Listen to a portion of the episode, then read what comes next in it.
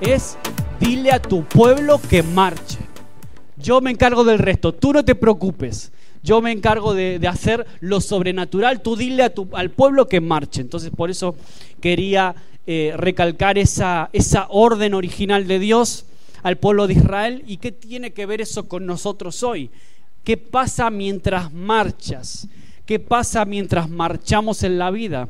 Entonces vamos a Éxodo capítulo 14, vamos a ver ese pasaje, es un poquito largo, pero es importante poder verlo para poder a veces captar, este es un, este es un evento tan importante que estamos acostumbrados a verlo en Hollywood, en películas, series, y a veces se distorsiona un poco, ¿no? Toda la cultura popular que rodea a este hecho puede distorsionar lo, lo que la Biblia realmente relata acerca de este, de este evento. Entonces dice el capítulo 14, versículo 1, habló Jehová a Moisés diciendo, di a los hijos de Israel que den la vuelta y acampen delante de Pi Airot, entre eh, Migdol y el mar hacia Baal Zephon. Disculparme si no estoy pronunciando bien estos nombres.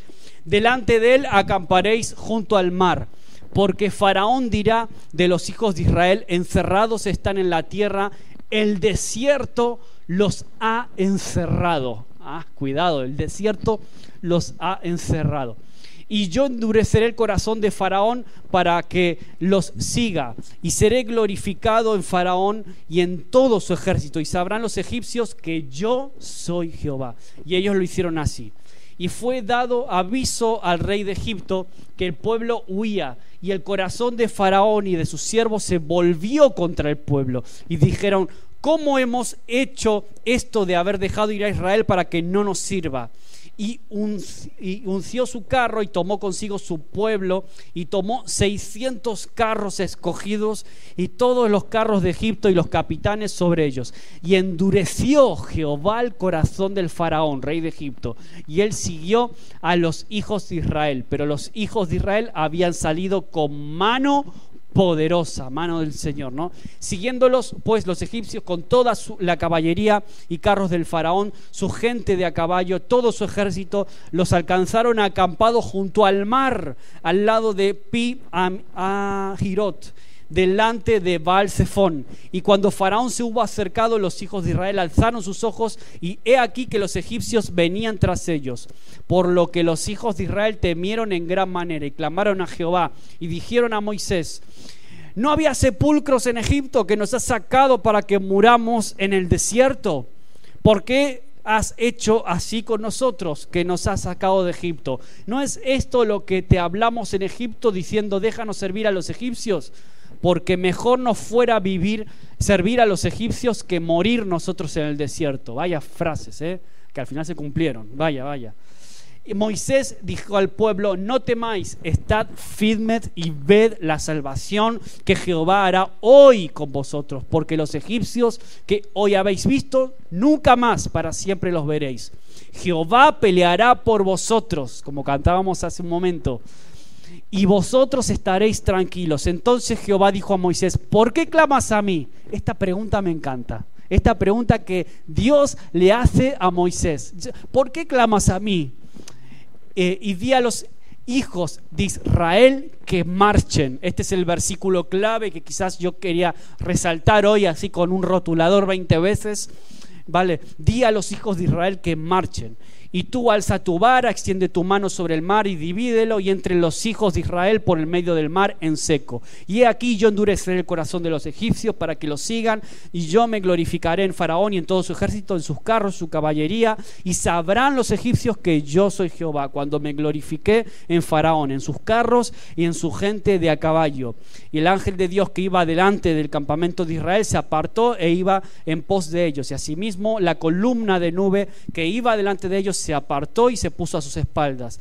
E iba entre el campamento de los egipcios y el campamento de Israel, y era nube y tinieblas para aquellos, y alumbraba a Israel de noche, y aquellos, eh, y en toda aquella noche nunca se acercaron los unos a los otros. Y extendió Moisés su mano sobre el mar e hizo Jehová que el mar se retirase por viento, recio viento oriental, toda aquella noche. Y volvió el mar en seco y las aguas quedaron divididas. Entonces los hijos de Israel entraron por el medio del mar en seco y teniendo las aguas como su muro a su derecha y a su izquierda.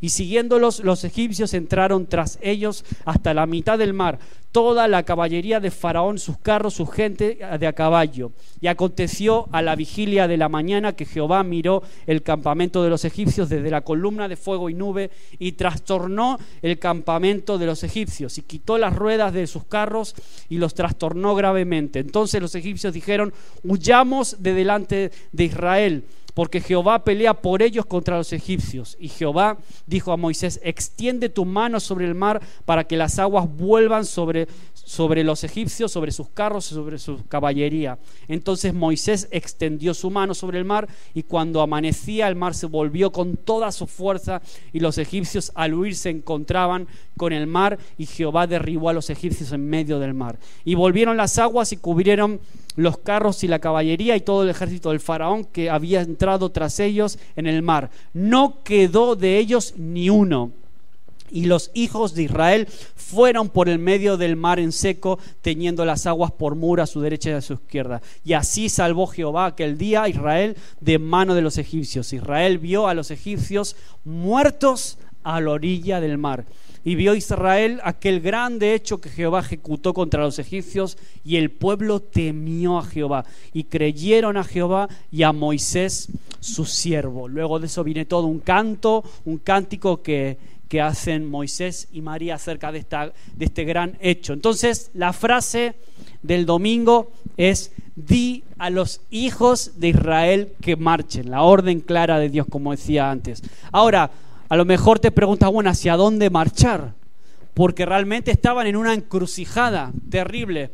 El pueblo de Israel llegaron a un, callejón sin salida, ¿no? Pero el Señor les ordenó marchar, lo cual plantea un ejercicio de fe. Había que tener una fe sin precedentes en ese momento. Y esto es lo importante que quiero que te quedes. Dios liberó a su pueblo para marchar. O sea, la idea es, no podemos quedarnos en el mismo sitio. Si nos quedamos en el mismo sitio, vienen los enemigos por detrás y nos machacan. Entonces, tenemos que marchar. Y eso es muy fácil de verlo. Tú y yo cumplimos años, eh, nos salen canas, mm, aumentamos kilos, aumentamos en años, en arrugas. Empiezan, es decir, la vida es una constante marcha hacia adelante, es, o debería serlo al menos, una constante marcha. Nunca estamos igual, siempre estamos en movimiento, tomando decisiones, siempre estamos queriendo avanzar, queriendo crecer al menos. Esa es la intención y ese es el plan de Dios para cada uno de nosotros. Ahora, ¿qué deberíamos saber mientras marchamos en la vida? Esa es la clave para hoy. ¿Qué pasa cuando marchamos? Y yo quiero decirte el primer punto, que es que mientras marchamos, a veces hay caminos que se cierran. Y esto lo, leímos ahora como lo que pasó aquí, que llegaron a un callejón sin salida, ¿no? Eran el blanco perfecto para ser atacados en ese momento por el faraón. Allí estaban los israelitas acorralados estaban eh, casi sin esperanza entre el mar y el enemigo por detrás, el ejército del faraón. Pero también dice ahí que eh, las tierras que estaban al oriente y al occidente de ellos eran tierras complicadas, peligrosas, no podían ir hacia allí, eran difíciles. Entonces, la única salida natural que ellos tenían, la única escapatoria era hacia atrás, pero hacia atrás venía el enemigo. Entonces no quedaba otra que cumplir el plan de Dios. El problema es que estaba el mar por el frente. Entonces, de repente Imagínate a todo el pueblo de Israel en ese momento, quizás algo más de dos millones de personas, empezando a, clamar a gran voz, a gritar realmente de desesperación, vamos a morir, aquí se acabó todo.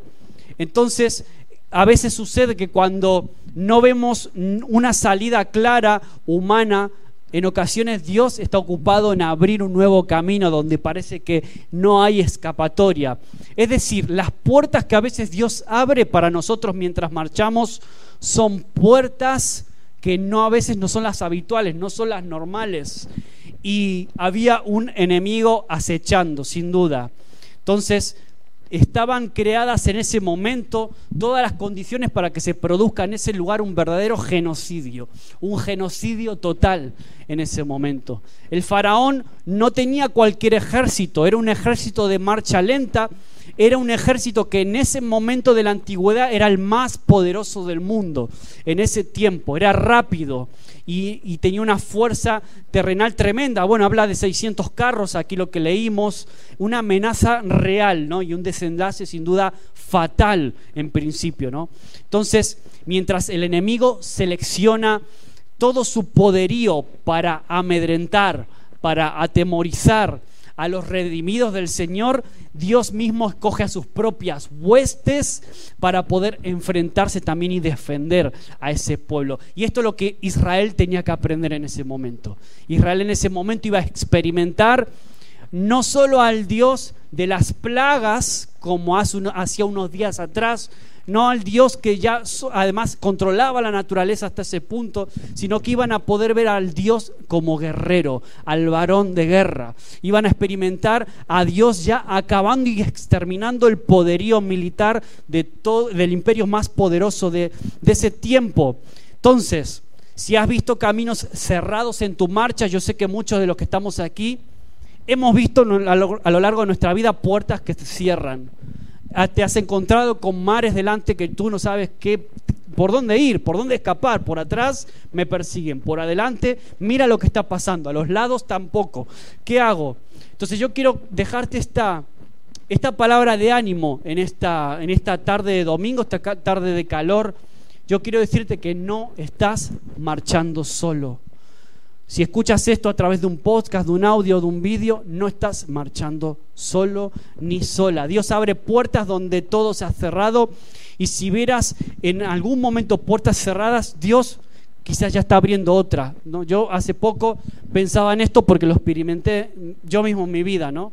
Y el segundo punto es que mientras marchamos, a veces vienen los temores al fracaso. Cuando vamos hacia adelante, cuando estamos queriendo avanzar en nuestra vida, los caminos de Dios, en ocasiones vienen los temores al fracaso. Y si no, fíjate en el, en el pueblo de, de Israel aquí, cómo cambió de repente del gozo contagioso, siendo liberados con mano poderosa después de la muerte de los primogénitos, como todos sabéis, son liberados después de 400 años de esclavitud. O sea, un gozo, una alegría, un holgorio, me imagino en ese momento pero de repente entra el pánico, entra el miedo colectivo ahí. La huida de ellos de Egipto fue a pie, o sea que fue un, un, viaje pesado, largo.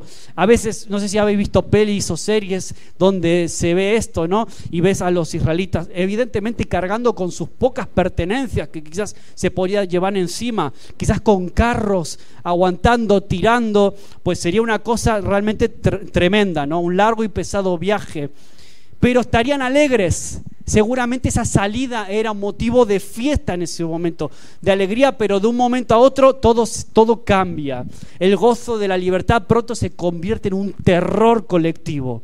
La visión del enemigo hizo olvidar por un instante la demostración del poder de Dios. En ese momento, cuando ven al enemigo acercarse hacia ellos, comenzar a acampar, dice la Biblia que acamparon preparándose, viendo a ver qué hacen ahora, a ver qué, qué se les ocurre hacer a estos.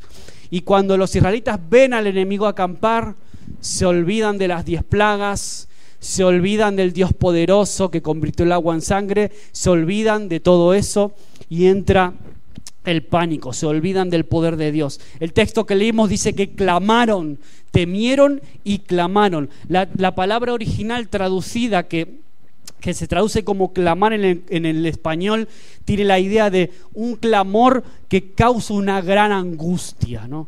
Y las malas noticias exactamente hacen eso, tienen la misión de robar el gozo, llenarnos de temor y a veces nos pasa a nosotros que nos entra el temor a veces de golpe, ¿no? Situaciones en las que tú ves una, dificultad, un problema, ves a una persona o el enemigo delante tuya y realmente entra el pánico, ¿no? Entra, entra el temor. Porque la presencia del enemigo hace olvidar por un instante al Dios que pelea sus batallas. El temor por un rotundo fracaso paraliza el testimonio y nos hace olvidar las promesas divinas. Los temores tienen la misión de detener la marcha Es decir, el temor lo que busca es paralizarte a ti y a mí, que no marches, que no avances, como, como en ese momento le pasaba al pueblo de Israel. El temor lo que quiere hacer es estancarte, paralizarte, que no crezcas, que no tengas visión, que no tengas ánimo, que no tengas gozo.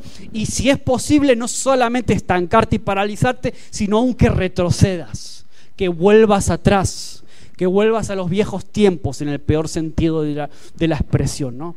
Entonces, eso es lo que hace el temor, entre otras cosas, porque no solamente provocó miedo y terror, sino que dice que dio a luz a la murmuración. El temor hizo que el pueblo empezara a murmurar. Moisés, ¿para qué nos trajiste aquí? Si fueran argentinos dirían algo así. Pero Moisés, eh, ¿qué haces? ¿Qué estás haciendo, Moisés? Mira lo bien que estábamos en Egipto. Éramos esclavos, sí, pero al menos teníamos un techo, comíamos todos los días. Mal que mal, 400 años de esclavitud. A veces se suele decir, es más fácil, es más fácil eh, sacar a una persona de la esclavitud que sacar a la esclavitud del corazón de una persona. Esto es lo que le pasaba en este momento al pueblo de Israel. Ellos eran libres por primera vez después de generaciones, después de 400 años, pero todavía seguían con mentalidad de esclavo. Y por eso enseguida, en cuanto vino el miedo, empezaron a murmurar en contra del líder, en contra de Dios. Entonces comenzó la murmuración. Ahora la discusión ya no era dónde iban a vivir, sino dónde iban a morir. Ya estaban pensando en, la muerte, estaban pensando en dónde iban a ser enterrados. Imagínate, estarían acostumbrados, supongo, a ver las estupendas tumbas que los, los egipcios construían para sus faraones, pirámides, tumbas espectaculares, y ya los israelitas imaginaban eso, dónde iban a ser enterrados. Eso revela que 400 años de esclavitud habían acabado con el autoestima de este pueblo de Israel. Se habían olvidado de las promesas hechas a Abraham generaciones antes, se habían olvidado de todo, tenían la autoestima destruida seguramente y una fe muy débil. Por eso eh, la tendencia fue hacia la murmuración cuando vienen maldadas, cuando vienen los problemas. Entonces el pecado de la murmuración, el pecado que los llevó en efecto a toda esta generación a ser enterrados en el desierto. Ellos querían ser enterrados eh, allí, pues acabaron así. Toda esa generación, ya, ya conocéis la historia que viene más adelante. Entonces, cada vez que murmuramos, negamos el poder de Dios. Mira lo que dice Filipenses capítulo 2, versículo 14, si lo podemos proyectar ahí. Filipenses 2, 14 y 15. A ver si lo encuentras tú antes que yo. Filipenses capítulo 2, 14. 2, versículo 14. Haced todo sin murmuraciones y contiendas. Siguiente. Para que seáis me encanta esta palabra, irreprensibles y sencillos, hijos de Dios sin mancha en medio de una generación maligna y perversa, en medio de la cual resplandecéis como luminares en el mundo, como una luz en medio de las tinieblas. Me encanta, ¿no? Sin murmuraciones, con un corazón sencillo. Eso es de lo que me habla también este, este pasaje, ¿no? De un pueblo de Israel que en ese momento, bueno, evidentemente fruto del miedo, del terror que les entró, comenzaron a murmurar en contra de Dios, en contra de su líder, en, en definitiva contra Dios.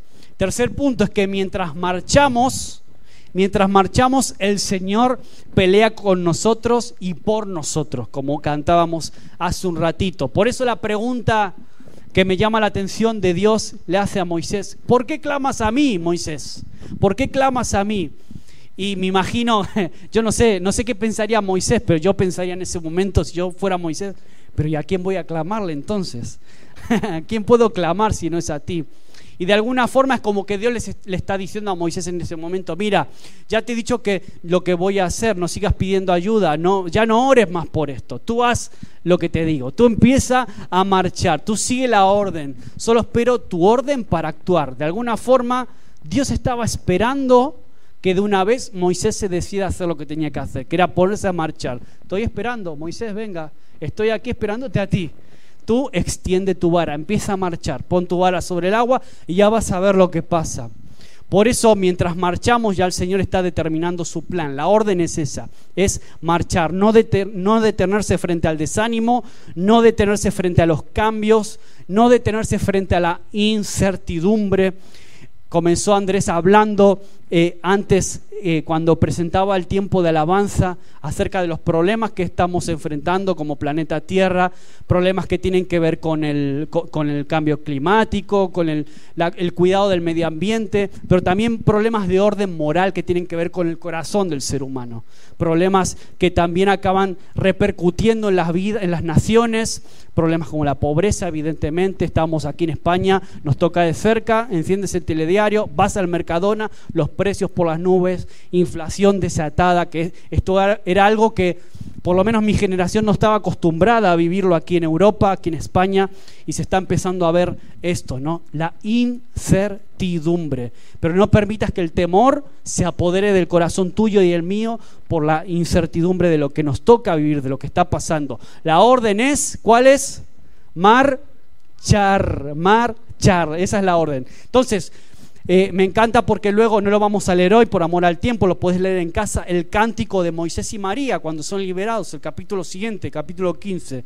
Dice el versículo 3, dice, eh, Jehová es varón de guerra, Jehová es su nombre. Entonces, ahora en la orilla del mar, Dios vino a ellos como guerrero y como conquistador y vencedor. Israel en ese momento sabía muy bien que el Señor se encargaría de pelear esta batalla no hizo falta usar el ejército, no hizo falta usar las armas, no hizo falta nada de eso. Ahí apareció Jehová el varón de guerra y eso no ha cambiado.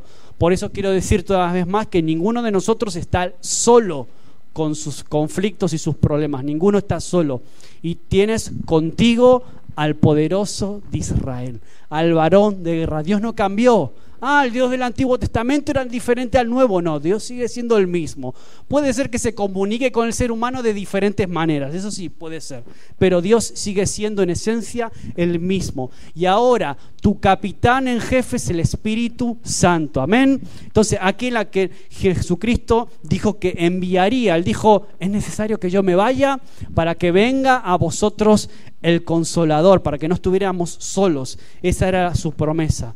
Y el cuarto punto es que mientras marchamos se va abriendo la puerta de lo imposible.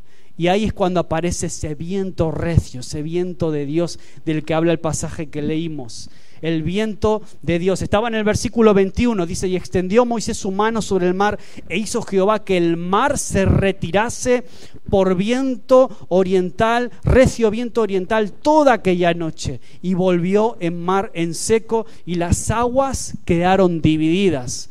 Entonces, una obra de Dios tremenda.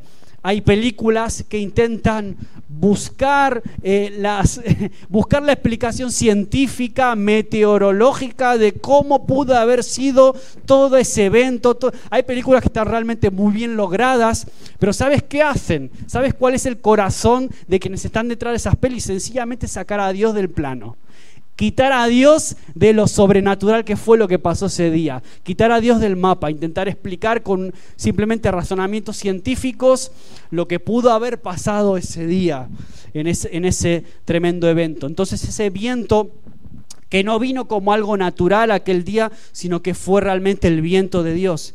Y nuestra fe es como, a veces es como esa vara de Moisés que a golpear sobre el mar de la dificultad entra en acción ahí el viento de Dios para abrir la puerta de lo imposible. Es decir, cuando decidimos accionar la fe y realmente levantarnos, levantar nuestra fe como si fuera realmente la vara de Moisés y pegarle al mar, pegarle al, problema, a la tribulación, ahí es cuando empieza a abrirse la puerta del imposible, porque ahí es donde actúa Dios y donde empuja con su viento recio. Y el versículo 13 dice que esa fue la última vez que vieron al ejército egipcio. Entonces, desde el mismo momento en que eso sucedió, el ángel de Dios, que muchos entienden que era Cristo mismo anticipado, el ángel de Jehová, el ángel de Dios, que se hizo presente en ese momento para defenderlos. Aquel fue el último día que vieron Israel a los egipcios. Y el texto al final nos, nos llega a decir En ese día el Señor salvó a Israel del poder de, Egipto. Los israelitas vieron los cadáveres de los egipcios tendidos a la orilla del mar. Y al ver los israelitas el gran poder que el Señor había desplegado en contra de los egipcios, temieron al Señor y creyeron en Él y en su siervo Moisés. Y ya voy terminando con esto. Dios salva a sus hijos sobre cualquier poder levantado en el presente. Me encanta esa, esa, esa afirmación realmente. Y yo quiero apropiármela para mí y quiero soltártela a ti para que en fe puedas agarrarla, puedas atesorarla, puedas hacerla tuya podemos seguir marchando. La victoria es un hecho, es decir, no fuimos llamados para vivir derrotados, sino para poder avanzar, para poder marchar. Y esa es la conclusión. Obedecer la orden de marchar cuando parece imposible, eso es un acto de fe cuando parece que no hay trabajo, cuando parece que todo es crisis, que todo es inflación, que todos son problemas, que todos son historias, ahí es cuando aparece la obediencia por la fe, la orden de marchar. Por eso el milagro del cruce del Mar Rojo fue la prueba puesta por Dios para ponerle punto final a la esclavitud de Egipto. Allí Dios derrotó al enemigo y Dios lo seguirá haciendo. La orden dada por Dios a Moisés es la misma para la iglesia de hoy, es decir, para ti y para mí. Di a este pueblo que marche. Esa tiene que ser mi consigna y la tuya, la nuestra, siempre. Siempre hemos sido salvados, hemos sido rescatados, hemos sido limpiados y hechos salvos para marchar. Por eso, como dijo Débora en su canto triunfar, marcha, oh alma mía, con poder. Eh, eso está en jueces 5:21. Por eso quiero dejarte un último versículo ya para cerrar este día, este domingo.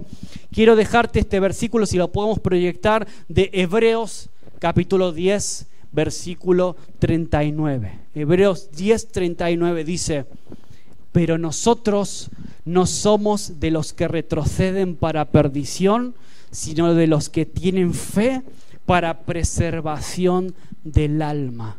No somos de los que se vuelven atrás. No somos de los que somos atraídos por aquello que de lo que cual ya fuimos liberados en el pasado. No somos de los que volvemos a los viejos vicios. No somos de los que nos atemorizamos por el enemigo que está ahí acampando y acechando.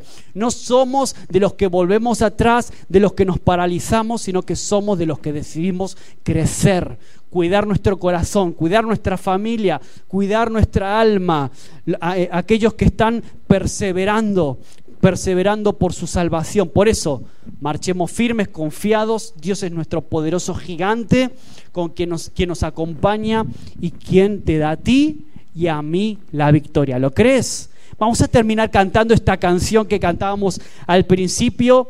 Ahora teniendo esto en mente, teniendo esto en el corazón, teniendo en, en, nuestro corazón y que nos podamos ir de aquí sabiendo que aunque nos toque caminar por el fuego de la prueba, aunque nos toque caminar por el valle de sombra de muerte, aunque nos toque caminar incluso por las aguas, no me vencerán. No me vencerán el temor, no me vencerán las circunstancias que me tocan vivir, no me vencerá nada de eso.